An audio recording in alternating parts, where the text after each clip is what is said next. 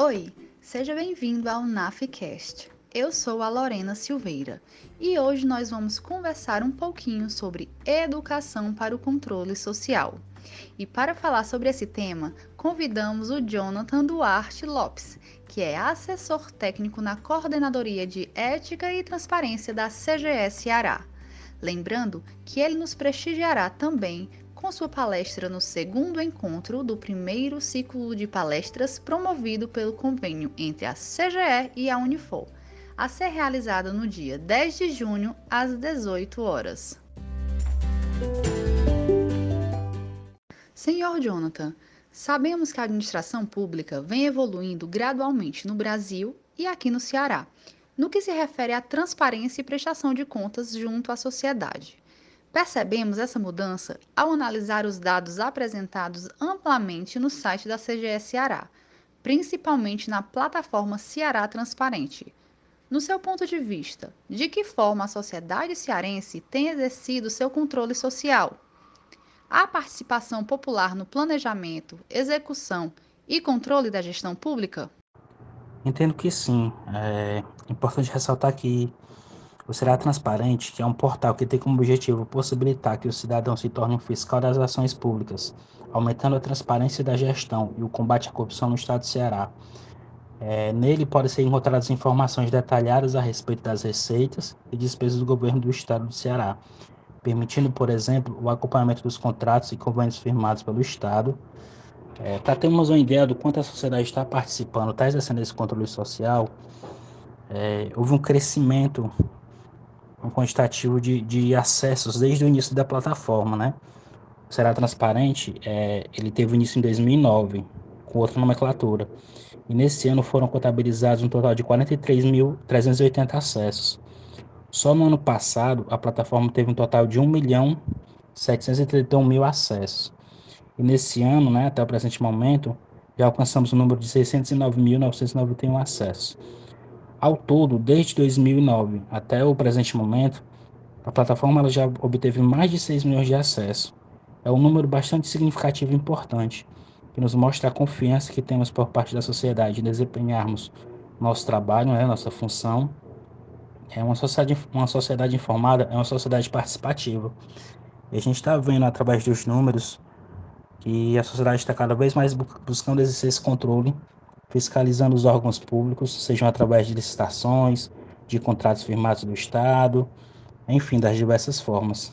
Isso é super importante e a cada dia que passa esses números estão crescendo. Isso é muito bom.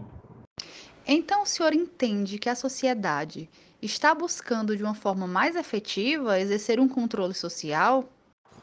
Entendo que os cidadãos cearenses eles têm exercido controle social, seja planejando ou fiscalizando os atos dos gestores públicos. Dentre as várias formas de se exercer esse controle, vejo a sociedade cada vez mais engajada, participando e exercendo tal controle.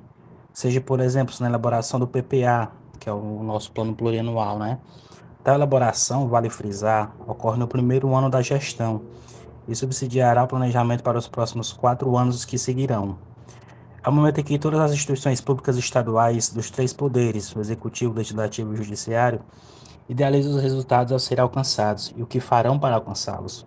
Além disso, a participação da população nesse momento inicial é de grande importância para direcionar os planos governamentais que estão por vir.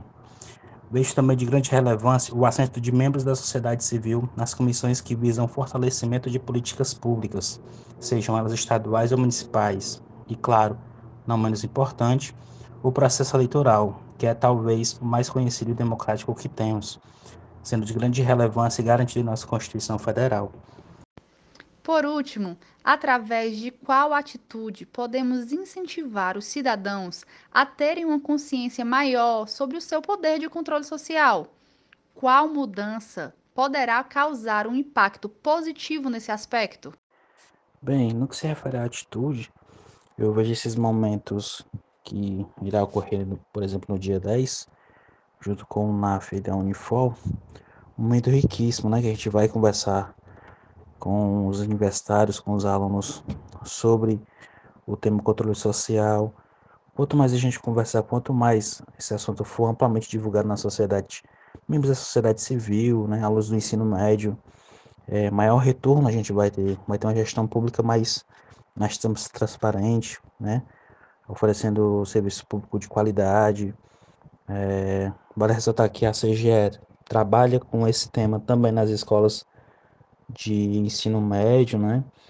A gente faz a, a, as palestras denominado como Caminhos da Cidadania. A gente conversa com os alunos sobre o controle social, sobre os meios para exercer esse controle, quais são os tipos de controle. A gente apresenta também a nossa plataforma, né? A plataforma será transparente, alguns números de demandas, para eles terem ciência de o quão importante é a participação deles e o quão importante é o engajamento da sociedade no que se refere a esse aspecto, né?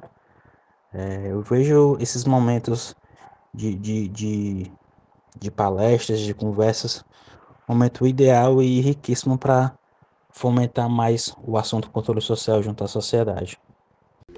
Muito obrigada pelos esclarecimentos, Sr. Jonathan. Gostaria também de agradecer amplamente à CGE em nome do NAF Unifor.